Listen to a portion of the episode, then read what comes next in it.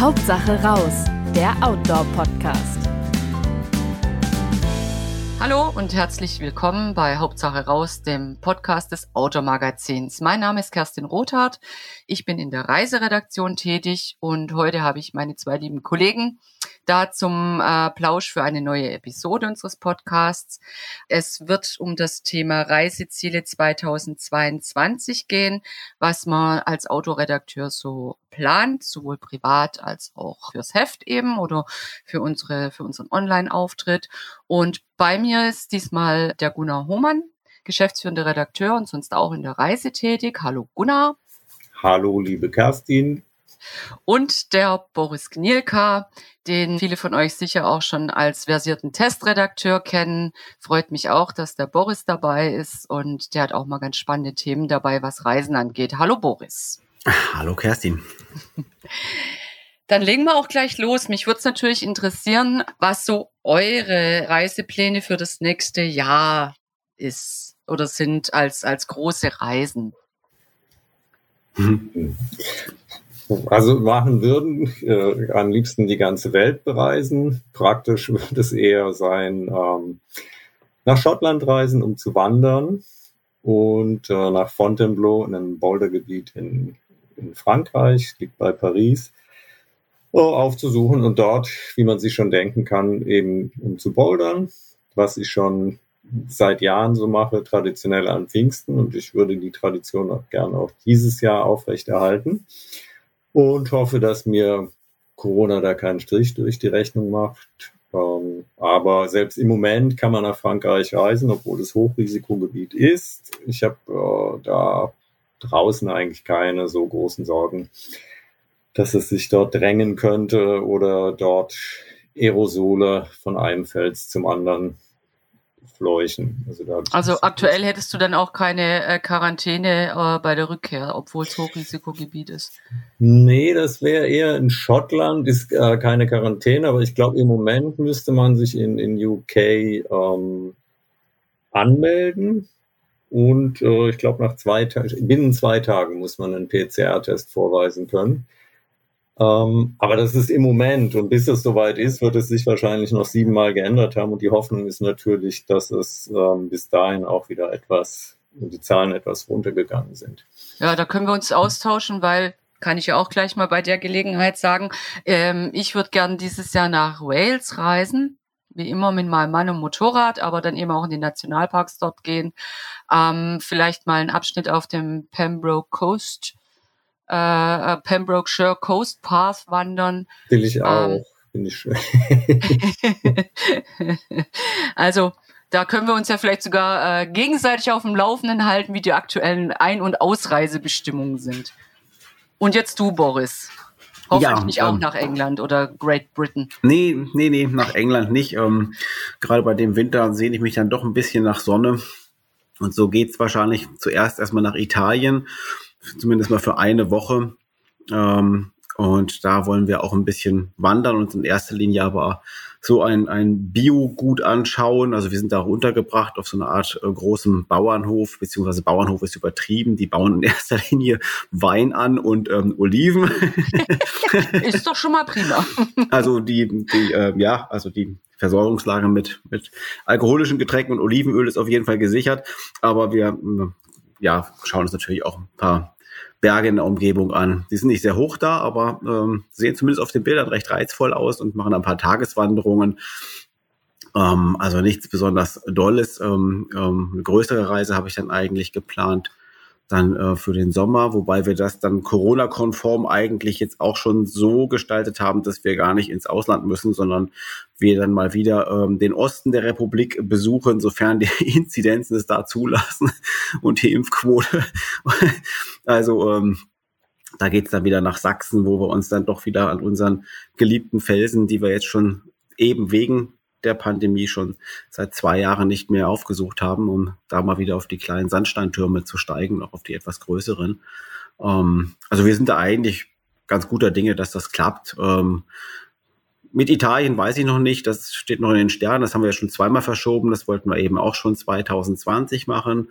Das hat nicht geklappt, 21 hat es dann auch nicht geklappt und beides mal wegen Corona und jetzt dieses Mal hoffen wir, dass es funktioniert. Ähm, aber ich denke, Elbsandsteingebirge, das ist eine ziemlich sichere Nummer, ähm, zumal wir dann da auch keine feste Unterkunft brauchen, sondern wahrscheinlich wieder mal Pofen gehen, also unter den Felsen schlafen äh, und mal im Auto schlafen und sonst irgendwo hinstellen, äh, wo es erlaubt ist natürlich. Und also da bin ich ganz zuversichtlich, dass das klappt. Ähm, dann habe ich noch ein weiteres Ziel für den Sommer. Äh, ich war Ach, jetzt du hast schon, ja was vor. Ja, ja, gut. Das war, äh, die Toskana, das ist nur eine Woche.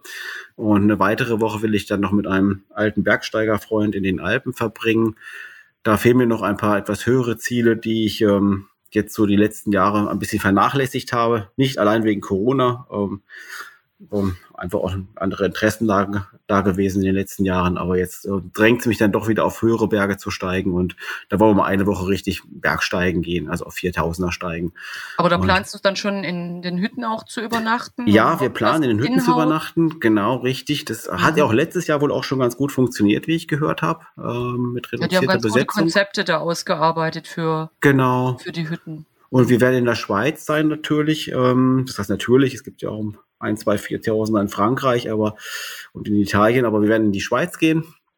Und da sind die Hütten mittlerweile auch ganz gut äh, modernisiert worden. Das heißt, äh, diese, diese Schlaflager, diese riesigen, die gibt es zwar auch noch, aber die werden mehr und mehr abgelöst durch ähm, kleinere Einheiten. Das heißt, äh, Familienzimmer beziehungsweise auch so Dreibettzimmer sind relativ en vogue da gerade.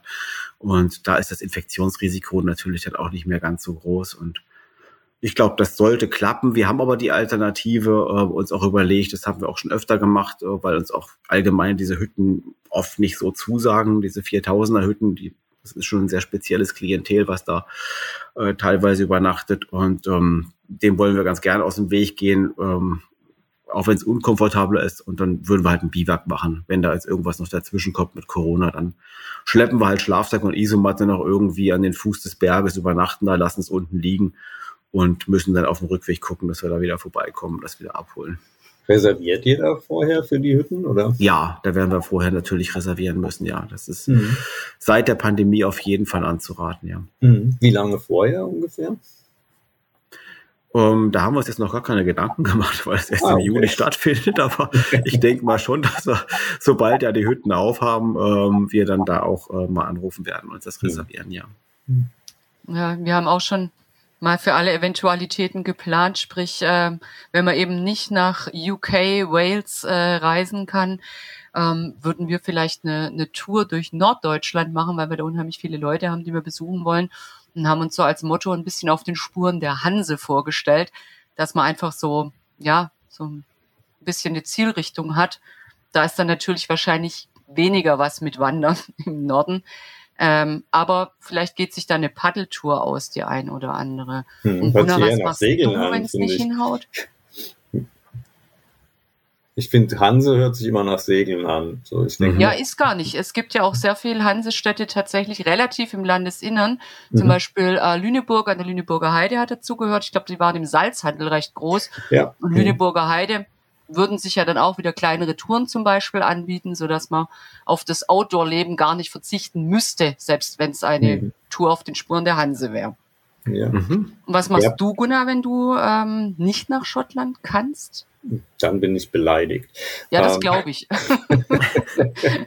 nee, ähm, Kaufe ich mir zu Hause einen Whisky. Ja.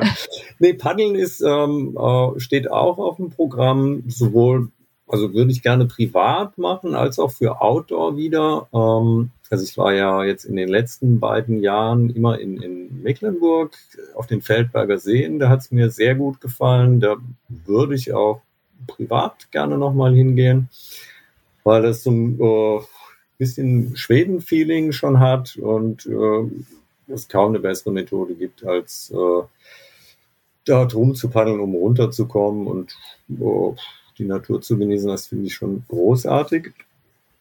Ähm, jetzt dieses Jahr erscheint auf jeden Fall auch ein Bericht, den ich zusammen mit dem Fotografen Jens Klatt gemacht habe, auf der Peene. Das ist äh, auch oben in, in Mecklenburg ist ein Fluss, der ähm, kaum Strömung hat, der auch manchmal anscheinend äh, in die Gegenrichtung fließt. Der mündet in die Ostsee und wenn der Wind äh, von Osten kommt, dann drückt es die Peene wohl in die Gegenrichtung und dann ändert er seine Fluss Flussrichtung, Fließrichtung. Ähm, ist ein sehr schöner Fluss, weil man dort hervorragend Vögel beobachten kann. Ich entwickle mich, glaube ich, immer mehr zum Birdwatcher oder speziell auch Adlerwatcher. Und die, die Adler dort oben oh, sind wirklich, haben wir schon gleich nach den ersten zwei Kilometern waren die ersten zu sehen und haben sich dort mit, mit Möwen und Krähen in der Luft gezankt. Ähm, das war schon interessant zu beobachten und man kann dort aber auch, äh, also es soll dort auch ab und zu mal einen Elch geben, der sich aus Polen dahin verirrt. Ähm, und alle möglichen interessanten, äh, so, so äh, B-Promi-Vögel gibt's da auch, die äh, kenne ich noch nicht so gut. Aber das wäre vielleicht ein Grund, da nochmal hinzugehen. Würde ich, also sowohl Feldberger als auch Peene würde ich gern auch privat nochmal hingehen. Ansonsten auch für Outdoor noch, äh, da bin ich gerade mit dem Jens äh, wieder am überlegen, wo wir da demnächst nochmal hingehen könnten. Äh, sehr bekannt ist die Müritz, aber weil sie eben sehr bekannt ist, sollte man da nicht zu, zur Hauptreisezeit hingehen. Und wir müssen mal gucken, vielleicht finden wir da noch eine eher ruhigere Ecke. Aber Paddeln ist auf jeden Fall auch immer, finde ich, eine sehr schöne Option. Aber es klingt gut, wenn du dich für Vögel interessierst, weil ich betreue ja bei uns im Heft die Naturseite. Da kann ich dich ja mal als Experten für die B-Promi-Vögel gewinnen. Das ist schön. ja, da gibt es auf jeden Fall ähm, sehr schöne Namen. Also zum Beispiel gibt es einen Vogel, der heißt Bekassine. Da hatte ich mir immer vorgestellt, das ist eher so, da sind wir schon wieder bei der Hanse. Das, ich finde, das klingt wie so ein leichtes Segelboot oder so, Bekassine. Das ist aber so ein recht unscheinbarer Vogel, der einen sehr langen Schnabel offensichtlich hat. Ähm, den kann man da wohl auch sehen und an der Peene und speziell dort, ich glaube, noch 170 weitere äh, Vogelarten. Ähm, unter anderem auch Eisvögel anscheinend. Biber kann man dort auch sehen, aber und, äh, ich glaube, es gibt 1000 Biber, also die Peene ist 100 Kilometer lang. Es gibt aber 1000 Biber. Oh, das heißt, also man, man kann dort, ich glaube, alle 100 Meter oder, oh, rechnet mal bitte mit, äh, einen Biber sehen. Und ich habe tatsächlich auch einen gesehen, man muss dort abends am besten rausgehen und nochmal paddeln. Dann hat man auch dieses Urwaldgeräusch an der Peene sehr stark. Ähm, das gilt so als Urwald des Nordens, ist ein bisschen ein Marketing-Label, trifft aber tatsächlich zu. Wenn man dort abends lang paddelt äh, und dann, dann äh, tönt da so, so ein äh, alles mögliche Zirpen, Zirpen, Zwitschern, Brummen, also die, die lustigsten Geräusche. Es hat tatsächlich was Urwaldhaftes. Und um die Zeit sieht man ziemlich sicher Biber auch da. Aber ob ich es damit schon auf deiner Naturseite zum Vogelexperten bringen, das kann ich natürlich nicht sagen.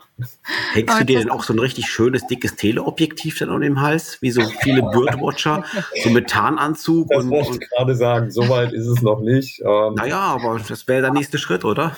Es ist wäre eigentlich der nächste aufbauen und monatelang im Uferschlamm sitzen. Ja, ja, genau. ähm, mit verkrustetem Gesicht, mit schlammverkrustetem Gesicht. Ja, habe ich ein bisschen Angst davor vor der Entwicklung und deswegen. Äh, das wird auch teuer, glaube ich. Ja, glaube ich auch. Als äh, ähm, Gegengewicht finde ich dann doch solche ähm, kommt sehr ähm, ja, anstrengenderen Dinge wie Bouldern finde ich dann doch ganz gut. Also ganz so ins Kontemplative und Beobachtende möchte ich dann doch nicht abdriften. Aber es macht auf jeden Fall Spaß. Ja. Und jetzt hast du so äh, geschwärmt von der Peene. Ich glaube, wenn du da hinreist, da wirst du vielleicht den einen oder anderen Hörer oder Leser von uns dann auch noch mal mehr antreffen, als vielleicht da eh schon den es da vielleicht eh schon hinzieht. Ja, das, das ist ja das mit den Geheimtipps.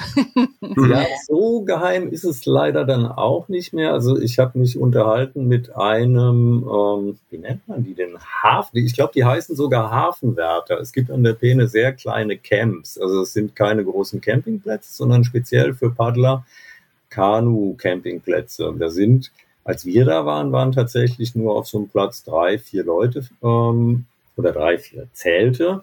Und man denkt, das ist so die richtige Menge für, für diesen Platz. Da ist man dann, äh, kann man äh, seine Ruhe haben. Man kann sich aber auch zu den anderen Leuten setzen dazu ans Feuer oder so und mit denen reden, was ja auch immer nett ist. Ähm, aber der Hafenwärter hat mir erzählt, dass äh, da, ich, ich weiß nicht, ob es 170 Zelte, das kann ich mir nicht vorstellen, oder 170 Leute waren. Es muss unglaublich voll äh, gewesen sein, als die erste Corona-Welle am ja.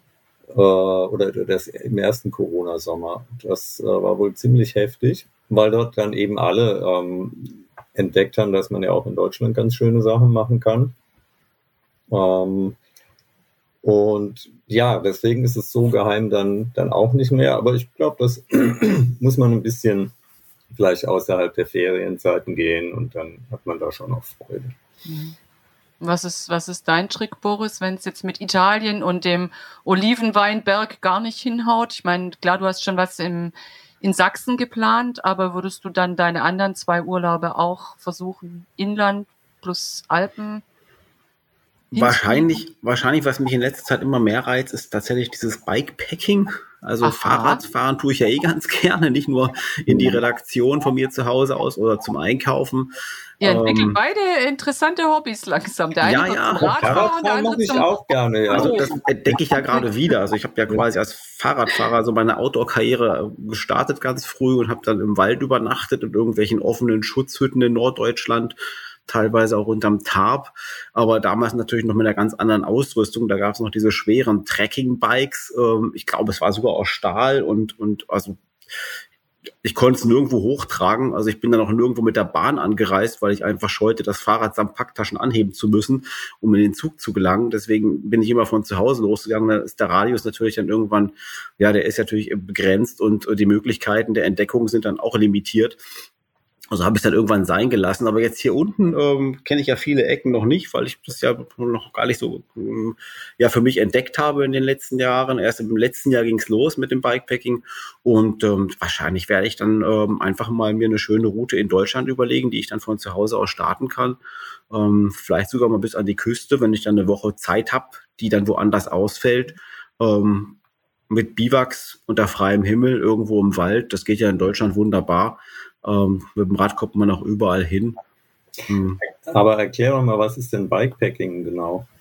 Also Bikepacking ist ähm, eigentlich das klassische Reiseradfahren. Dafür nimmt man ja ein Fahrrad, ähm, das dafür auch ausgerüstet ist. Das heißt, man hat eine Lichtanlage, Schutzbleche, ähm, Gepäckträger und, und Satteltaschen dran und stopft sich die voll und kann dann eben mehrere Tage auf Tour gehen, Lebensmittel mitnehmen, Zelt, alles die komplette Ausrüstung. Da liegt der Schwerpunkt also schon irgendwie so, es hat schon ein bisschen Expeditionscharakter fast. Man, man macht dann also wirklich eine richtige Tour und kann ähm, aus dem Vollen schöpfen. Beim Bikepacking steht weniger das, das Übernachten, Campen äh, im Vordergrund, sondern vielmehr der, der Fahrspaß mehr. Man nimmt also ein sehr leichtes Fahrrad, ähm, in dem Fall habe ich einfach ein normales Rennrad. Da habe ich jetzt gerade ähm, nochmal ähm, ein bisschen Zubehör dran geschraubt, sodass das von der Übersetzung her auch klappt. Und äh, die Reifen sind ein bisschen dicker natürlich. Die haben jetzt nicht 25 Millimeter, sondern sind 32 Millimeter, was schon einen großen Unterschied macht. Und an dieses Rennrad äh, nimmt man nur, schafft, kann man ja auch nur das Nötigste dann mitnehmen. Das heißt, dann kommt halt einfach eine, eine Lenkerrolle vorne an den Lenker mit Klettbändern und im Rahmen Dreieck kann man dann noch mal eine Tasche irgendwie mit Klettbändern fixieren und hinter den Sattel kleppt man sich auch was. Man kriegt also recht wenig mit. Äh, die Übernachtungen werden dann also entsprechend äh, weniger komfortabel ausfallen, aber dafür schafft man mehr Strecke und man hat auch viel mehr Fahrspaß. Also man kann dann wirklich ganz normal Rennrad fahren ähm, mit einem ganz anderen Speed, mit einer ganz anderen Agilität und, und muss nicht äh, behäbig dann irgendwo Steigungen scheuend irgendwo an Flüssen entlang rollen, sondern man kann dann halt einfach Wege nehmen, äh, ja, die vielleicht auch etwas seltener befahren werden und nicht ganz so gut asphaltiert sind. Aber Perla begleitet dich dann, dein Hund begleitet dich dann eher nicht, gerade wenn du sagst, dass du mit dem Rennrad auch bergab mal ein bisschen flotter fährst. Nee, nee. Da kommt man auch auf vier Pfoten, glaube ich, mal an die Grenzen, dass man da ja, ja, hinterherhecheln also das, könnte. Das also das, das Gepäck hält sich wirklich arg in Grenzen. Also das letzte Mal hatte ich vielleicht fünf Kilo dabei oder so. Mhm. Also das bedingt natürlich auch, dass man sich die Lebensmittel unterwegs besorgt, was ja eigentlich auch gar kein Problem ist. Also notfalls eben zur Tankstelle. oder man geht mal irgendwo in der Innenstadt irgendwie, keine Ahnung, ein belegtes Brötchen essen und äh, nimmt sich für abends dann irgendwie noch eine Kleinigkeit mit. Ähm, ja, also das geht dann recht zügig, das Ganze. Also man ist schön zügig unterwegs, aber ja, die Nächte sind dann eben weniger komfortabel, weil man eben nur so eine Minimalausrüstung dabei hat. Also Zelt nehme ich meistens dann doch mit. So viel Komfort muss sein.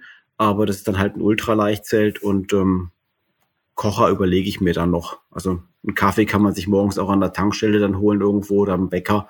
Wenn du nicht voll in der Pampa übernachtest. Ne? Ja, aber mit dem Rad hast du den anderen Radius. Du bist ja, ja ruckzuck in der nächsten Stadt und, und findest dann gleich. Ja, genau. Das ist in Deutschland eigentlich gar kein Problem. Und man schafft dann schon, ohne sich übermäßig anstrengen zu müssen. Und ich bin jetzt nun wirklich nicht gut trainiert, aber so 150 Kilometer am Tag schafft man da eigentlich relativ bequem, weil man hat ja den ganzen Tag Zeit und man freut sich jetzt auch nicht unbedingt so aufs Camp, weil man weiß, das wird eher eine etwas unkomfortable Nacht. Die Isomatte ist dünn und hart und das Zelt luftig. Fahr doch mit dem Fahrrad zum 4000er. Weil die 4000 ja, die Bergsteigerausrüstung theoretisch möglich, genau, aber die, ich müsste dann ja irgendwie auch Steigeisen, Pickel, Helm und sowas alles mitnehmen. Das wird dann natürlich, also das läuft ihm dann wieder zuwider. Dann müsste ich wieder mein Expeditionsrad von damals irgendwie herzaubern und Das ist wieder nichts für äh, in die Berge wahrscheinlich, wenn das so schwer ist. Nicht, nicht so, nee. Aber du kämst gut trainiert an und so ein Stahlrad kann man im Notfall ja auch schweißen, habe ich mal gelernt. Während das ist richtig, ja, aber ich käme wahrscheinlich nicht gut trainiert an, sondern völlig erschöpft und wird wahrscheinlich wahrscheinlich noch nicht mal den Hüttenaufstieg schaffen. nee, das klingt nicht so toll. Aber gerade so ähm, mit dem Fahrrad kann man ja auch wirklich so ähm, kleinere Fluchten unternehmen, gerade wenn man alles dabei hat. Das bietet sich ja auch immer mehr an und da wollte ich von euch mal hören, ob ihr noch ähm, eben so kleinere verlängerte Wochenenden Sachen plant und ob das auch eher im Inland stattfindet oder doch mal bis in die Alpen. Ja, also äh, klein bedeutet ja dann eigentlich schon fast Inland und also Alpen gibt's ja auch in Deutschland, Allgäu ist natürlich immer eine schöne Option. Aber für mich hat sich jetzt so in, in den letzten zwei Jahren immer mehr der Schwarzwald auch als Ziel herauskristallisiert, weil es Sehr dort schön. eben auch, ja, da bist du natürlich sofort dabei. Ja. Ähm, wir fahren dann auch ganz häufig ganz in der Nähe bei dir vorbei und wir wollen ja immer noch mal auf einen Kaffee vorbeikommen. Nur zu, nur zu. ähm, im Schwarzwald gibt es nämlich auch jede Menge Boulderblöcke. Ähm, davon wusste man lange gar nicht so viel oder es gab immer nur so unter der Hand gehandelte Informationen. Mittlerweile gibt es einen offiziellen Boulderführer und das macht mir sehr, sehr viel Spaß, weil man, wenn man ein Projekt hat im, äh, im Schwarzwald, dann kann man dort eben schnell mal wieder hingehen, während man früher dann dachte, ja, hm, in Fontainebleau, da kommst du ein, zwei Mal im Jahr hin. Und bis dann hast du schon wieder vergessen, wie dein Boulder eigentlich ging. Und im Schwarzwald fährst du dann halt wieder hin und probierst den einfach nochmal. Und das motiviert sehr und macht sehr viel Spaß. Deswegen ist das eigentlich so meine stetige Wochenendflucht. Mhm. Ähm, und oh, da brauche ich eigentlich gar nicht so viel andere. Obwohl andererseits äh, wandere ich auch gerade zusammen mit meiner Frau den, den Albrandweg. Ähm, in Etappen, ist, so Stück für in Stück? In Etappen, oder? ja, ja, der mhm. ist 350 Kilometer lang und wir haben ähm, ja, am bayerischen Ende, der endet ja in Bayern, äh, sind wir jetzt angelangt, also haben eine Hälfte schon gemacht und wir machen das aber so, dass wir ähm, nicht die, die, äh, die klassischen Etappen wandern im Sinne von, von A nach B, sondern wir kehren wieder zum, zum Ausgangspunkt zurück weil es uns sonst logistisch zu aufwendig ist. Es gibt ja nicht immer Züge, wo du dann immer wieder zurückfahren könntest. Deswegen wir dann also praktisch immer die doppelte Strecke wandern, weil wir wieder zurück müssen, mhm. was äh, das Ganze zu einem sehr langen Projekt macht. Also wir haben jetzt 160 Kilometer, glaube ich, geschafft, aber oh, fast die Hälfte. Ah, ja, ja, genau, ist fast die Hälfte. Aber eigentlich sind wir schon über 300 Kilometer gewandert, weil wir ja wieder immer wieder oder fast immer wieder zurück gehen, das ist auch so ein, also das sind zwei Sachen, das reicht mir eigentlich schon vollkommen. Ne? Wenn man äh, einen Tag den Schwäbischen Albweg verfolgt und am nächsten Tag dann äh, in Schwarzwald fährt zum Bordern, dann äh, ist man ganz schön geflüchtet schon. Und ja, so das viel, ist so Flucht genug wahrscheinlich. So viel mehr braucht man dann eigentlich gar nicht. Und dann ist, ist äh, Vogelbeobachten super. Im Schwarzwald. Im Schwarzwald. nee, dann, dann kann man sich wahrscheinlich wirklich ins Gebüsch legen, weil man schön platt ist und dann hat man auch die Muße. Aber das kann man ja auch verbinden mit den Bouldern, oder? Ähm, tatsächlich äh, kann man das mit Wildschweinbeobachtungen äh, verbinden, weil die sind äh, auch im Schwarzwald schon direkt an den Blöcken mal an uns vorbeigerannt. Ähm, das war aber auch schon das allerwildeste Natur äh, was, was ich in Deutschland hatte. Mhm. Wölfe gibt es noch keine im Schwarzwald, oder? Doch, Vielleicht inzwischen vier Residente. Sogar. Ah, doch. Ah. Die haben vier ja, festgestellt. Dann, dann gehe ich da nicht mehr hin. Also die länger als, ich glaube, ich glaube, der Wert ist so länger als sechs Monate oder zwölf Monate müssen die am Stück nachgewiesen sein anhand von DNA oder Losung. Und ähm, dann gelten sie als Sesshafte. Aber das sind bisher wohl vier Einzelne. Mhm. Mhm. Und ich bin jetzt noch keinem begegnet, obwohl der eine wohl gar nicht so weit von mir sesshaft ist. Der Schwarzwald ist ja ziemlich groß. Wo ist das da, wo du bouldern gehst, Gunnar? Ist das dann mehr im Nordschwarzwald oder ist das dann ganz unten da bei Freiburg schon? Nee, das wäre mir zu weit als, als kleine Flucht. Das ist, das beginnt in Kalf und äh, ah, ja. Bad Liebe, wie heißt das? Bad Liebenzell, genau. Bad Liebenzell mhm. gibt es, ja, ja. Mhm. Gibt es einige Gebiete. Ah, ähm, okay. Station Teinach unten ist, glaube ich, auch so ein. Ja, von Bad Teinach kannst du ja. hoch zur, zur genau. Burg. Ähm, der Name ich immer vergesse. Burg irgendwas da. Das war eigentlich so das Gebiet, was äh, schon sehr lange bekannt war. Aber da gibt es außen gibt's jede Menge Blöcke. Es ist äh, schon teilweise verrückt, ähm, was es da so alles gibt. Ähm, aber ist ja eigentlich schön, ne, wenn man, ähm, sage ich mal, auch die Umgebung ein bisschen äh, mehr für sich entdeckt. Also ich, wenn ich bei mir an der Haustür losgehe, ich bin ja eben auch im Schwarzwald unterwegs, nachdem ich da wohne, im Nordschwarzwald, ich entdecke immer wieder neue, spannende Wege, wo ich denke, boah, das ist ein Wildbach, da bist mhm. du eigentlich noch nicht groß gelaufen. Dann gibt's bei mir tatsächlich so kleine alpine Steige, also das ist natürlich nicht wie in den Alpen, aber eben, wo du doch ein bisschen Handeinsatz brauchst und die ein bisschen ein Führungsseil haben und wo man eben ein bisschen aufpassen muss, wo man hintritt. Und also das sind für mich auch so die kleinen Fluchten, die ich übers Jahr auch sehr gerne mache, dass ich einfach direkt an der Haustür losmarschiere und eben äh, meine Umgebung auch mal ganz neu entdecke. Du hattest mhm. doch auch eine Geschichte geschrieben über so eine Tour im Schwarzwald. Wie, wie ging die nochmal? Da, da war der Weg äh, nicht so ganz klar und zwar absichtlich nicht so klar, oder? Der war sehr, sehr spärlich ausgeschildert. Ja, das ist der ähm, Albtal Abenteuer Track heißt das. Das ist bei ähm, Bad Herrenalb, also wirklich nicht weit von mir. Und ähm, da muss man schon sehr genau aufpassen, äh, wo man lang geht. Ähm, gibt ein paar Kletterstellen, ein paar Sachen sind wirklich so auf kleinen Pfaden, die man so kaum sieht, abseits der, der, der breiten Pfade. Es gibt aber auch GPX-Daten. Aber das Abenteuer mhm. bei dem Weg ist eigentlich, dass man wirklich ein bisschen schaut und eben so das ähm, Auge auf das Detail schärft. Wo biegt hier wohl der Pfad ab? Ah, da ist eine Markierung ähm, und sich da eben durchschlägt. Und das ist ähm, der erste Teil ist eine Runde bei Bad Herrenalb. Also das wäre auch als Tagestour ganz gut machbar. Und der wird eben noch verlängert, ähm, das Tal der Alb entlang. Aber spannend ist wirklich diese, diese, diese Runde und die ist schon kernig. Also da muss man schon die Augen aufhalten dass man die äh, Streckenführung sieht, aber ähm, mhm. entdeckt dabei eben auch schöne andere Kleinigkeiten wie kleine Moose oder Pilze, die irgendwo wachsen oder ein Baumschwamm oder vielleicht auch ein Vögelchen, Gunnar. Ja, aber du bist ja, dein Blick gilt ja eher den Pflanzen. Du bist doch jetzt sogar ähm, Pflanzenpädagogin, Wildnis, nee, Pflanzenpädagogin? Wildpflanzen. Wildpflanzenpädagogin. Pädagogin, ja. ja. Ja, deswegen bin ich sowieso, wenn ich draußen unterwegs bin, also es geht mir auch schon so, wenn ich hier vor der Haustür eine Runde drehe, was mich auch schon super erholt und für mich wie ein kleiner Urlaub ist, bin ich immer am gucken, ah, was wächst da, das könnte das und das sein. Benutze auch die, muss ich nochmal sagen, super App Flora Incognita, mhm. mit der man die Pflanze äh, abfotografieren kann und die eigentlich recht zuverlässig ähm, dir sagt, was es ist. Und auch bei Pilzen? Es, nee, nee, bei Pilzen ich nicht. Gesagt, ich habe die auch aber soweit ich weiß ja. nicht, Pilze mhm. glaube ich nicht.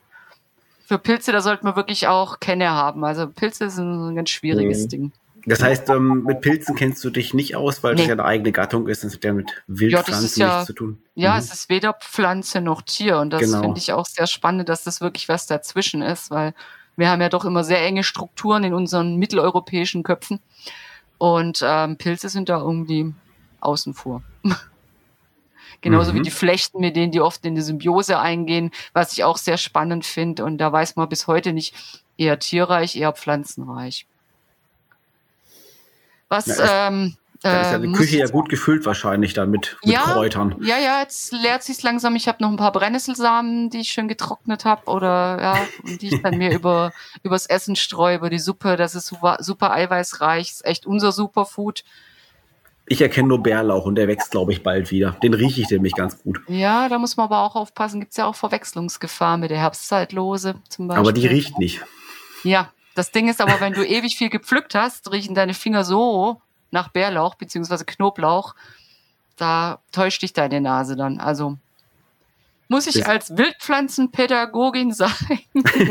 Musst du mich rügen. Genau Okay. gucken. Nee, gerne pflücken, aber man soll sich halt sicher sein. Ja, ja. Ja. Ruf lieber Kerstin vorher an. Ich rufe dann nicht. Genau, das mache ich. Schickst mir die Geruchsprobe per Telefon und ich sag dir dann, ob's passt. Okay, wird gemacht. Ich glaube, Schnittlauch habe ich auch schon entdeckt. Ich glaube, der kommt auch gerade. Ja, das kann sein. Das, äh, das ganze Jahr. Oder es war aktiv. irgendwas anderes. Aber Hm. Ähm, Gunnar hat ja schon äh, gesagt, dass er auch sehr gern wieder, äh, um mal wieder zum Thema zurückzukommen, ähm, für unser Heft wahrscheinlich wieder auf Paddeltour geht. Boris, du verbindest es ja auch oft, dass du ähm, eben unterwegs bist, sowieso die Kamera dabei hast, weil du ja leidenschaftlicher Fotograf bist und dann eben auch eine kleine Geschichte für Outdoor oder auch mal eine größere abfällt. Wie Ja, sieht's das- denn da dieses Jahr aus bei dir? ja, genau, das ist eine gute Frage. also ich, ich glaube, einen Bericht über das Weingut brauchen wir jetzt vielleicht nicht unbedingt. Das kannst du mal privat machen. Du kannst Das Das mache ich, glaube ich, mal privat, genau, ja. Nee, da geplant ist da tatsächlich noch gar nichts, aber vielleicht ergibt sich bei der ein oder anderen Wochenendflucht ähm, per Fahrrad dann doch etwas, weil das ist etwas, was man ja auch wunderbar am Wochenende einbauen kann, wenn einmal die Decke auf den Kopf fällt, dass man einfach schnell sein Rad packt und dann mal nur für eine Nacht losfährt. Also was bei mir immer noch auf der Liste steht, ist wirklich auch der Schwarzwald, weil wir was davon hatten. Ich habe mich gerade daran erinnert, dass ich mal die Enz abfahren wollte. Da bin ich nämlich relativ flink von mir aus an der Enz und dann über Pforzheim bis zur Quelle mal. Und die liegt nämlich im Schwarzwald irgendwo tief drin. Ich muss gestehen, im Schwarzwald kenne ich mich gar nicht aus. Ähm, ähm, außer den Battert, den kenne ich bei Baden-Baden, das sind ein paar schöne Felsen. Ansonsten äh, war ich da noch nicht so viel unterwegs, aber umso mehr ein Grund, das mit dem Rad mal zu erkunden am Wochenende. Kommt alle auf den Kaffee vorbei. Genau. Und ansonsten geht's bei mir natürlich am Wochenende mal gerne in die Pfalz, ähm, Mhm. ähm, wenn das Wetter gut ist, zum Klettern, aber auch einfach nur, um da mal ein bisschen rumzuwandern. Das ist ja einfach mit diesen vielen roten Sandsteintürmen, die es da gibt, wirklich sehr pittoresk und abwechslungsreich. Ähm, nicht nur im Herbst zur Weinlese, sondern auch im, im Frühjahr. Ähm, meistens ist es da etwas früher grün als hier bei uns im Stuttgarter Raum. Also zumindest in den Tallagen ist es dort ähm, aufgrund der, der, des wärmeren Klimas etwas eher grün. Und man sehnt sich ja nach so langen Winter, äh, langen deutschen Winter ohne Schnee, dann doch etwas ähm, sehr nach, nach, nach grünen Bäumen. Und man kann das Braun dann irgendwann nicht mehr sehen. Und da habe ich den Tipp, in die Pfalz fahren. Da ist es am erst, als, als erstes grün. Auch Mandelblüte ist da, glaube ich, sehr schön, oder? Mandelbäume habe ich tatsächlich noch nicht gesehen. Echt? Aber ne, das ich einfach so ganz falsch. normalen Sträucher. Äh, Doch, da gibt's sogar eine extra ähm, mehrtägige, wenn ich nicht irre, Wanderung entlang der Mandelblüte in der Pfalz. Was- Und es gibt einen Weinwanderweg auch, einen sehr langen, Ja, oder zwei, mehrere, sogar. mehrere. Ne? Ja, aber ich glaube, die führen arg viel über Asphalt. Ich glaube, die führen nicht durch den Pfalzer, Pfälzerwald durch, weil dort wächst ja auch kein Wein, sondern Ja, eher da an der. Rheinebene, also am Abbruch sozusagen, am, am Rand zum Pfälzerwald. Da gibt's ja auch die bekannte Weinstraße. Und ähm, das ist wirklich sehr schön, aber das würde ich dann tatsächlich eher im Herbst machen, nicht nur, weil dann der Wein gelesen wird, sondern weil sich die Weinberge auch alle wunderbar verfärben zu der Zeit. Gibt sogar im Schwarzwald Weinwanderwege. Man soll es nicht glauben. Das ist eben dann Richtung Rheinebene Ortenau. Okay. Da hatte ich auch schon mal überlegt, da ein paar Tage lang zu gehen. Vielleicht mache ich das dieses Jahr auch mal schauen. Aber ja, also könnte ich mir auch gut vorstellen, das vielleicht sogar fürs Heft mal zu machen, weil gerade die Ecke finde ich sehr spannend, weil so die Schnittstelle ist zwischen der sanfteren Rheinebene, wo es eben milder ist, wo Wein ganz gut gedeiht und den, den wirklich dunkleren Schwarzwaldtälern, wo dann die Berge direkt hochschießen. Mhm. Also das finde ich eine ganz spannende Ecke, gerade diese, diese Schnittkante. Kann ich euch auch empfehlen. Ihr wolltet ja eh mehr im Dann- Schwarzwald Dann kommen wir sein. einfach mal bei dir vorbei und du führst uns dann mal durch den Schwarzwald. Das mache ich, das mache ich. Jetzt hätte ich nämlich gesagt, also fürs, äh, für unser Heft wäre ich auch sehr gern wieder im Schwarzwald unterwegs gewesen. Aber wenn ihr da schon so viel unterwegs seid, muss ich mir vielleicht noch mal Ja, ein aber das anderes ist ja auch Mittelgebirge viel ausgucken. privat. Nee, nee, das macht das Mhm. ruhig. Mach das ruhig, bleib du in deinem Schwarzwald. Alles gut, mache ich auch sehr gerne. Ja, jetzt ähm, sind wir eigentlich schon mit unserer kleinen Plauderei wieder am Ende. Ähm, es hat mich sehr gefreut, dass ihr zwei ein bisschen was erzählt habt, was ihr so vorhabt, privat, ähm, dass ihr den Schwarzwald gelobt habt. Das freut mich natürlich besonders. Ähm, was ihr vielleicht auch fürs Heft vorhabt. Und äh, ich denke, im Laufe des Jahres ähm, hören wir uns vielleicht auch einfach nochmal zu dem Thema. Da kriegen wir dann auch mit, was hat geklappt, was hat nicht geklappt. Und ein Teil wird sich dann ja auch hoffentlich im Heft widerspiegeln von dem, was wir so vorhaben. Also vielen Dank nochmal an euch beide. Ja, danke dir. Gerne, gerne. Und äh, ja, ich hoffe, äh, bis bald mal wieder auf diesem Kanal auch. Wenn euch unser Podcast gefällt und ihr keine Episode mehr verpassen möchtet, dann abonniert uns doch gerne gleich hier oder auch unseren Newsletter auf outdoor-magazin.com. Natürlich findet ihr uns auch gedruckt am Kiosk oder per Abo in eurem Briefkasten und ganz klar auch auf Facebook und Instagram. Bis bald also hier oder draußen auf Tour. Hauptsache raus, der Outdoor-Podcast.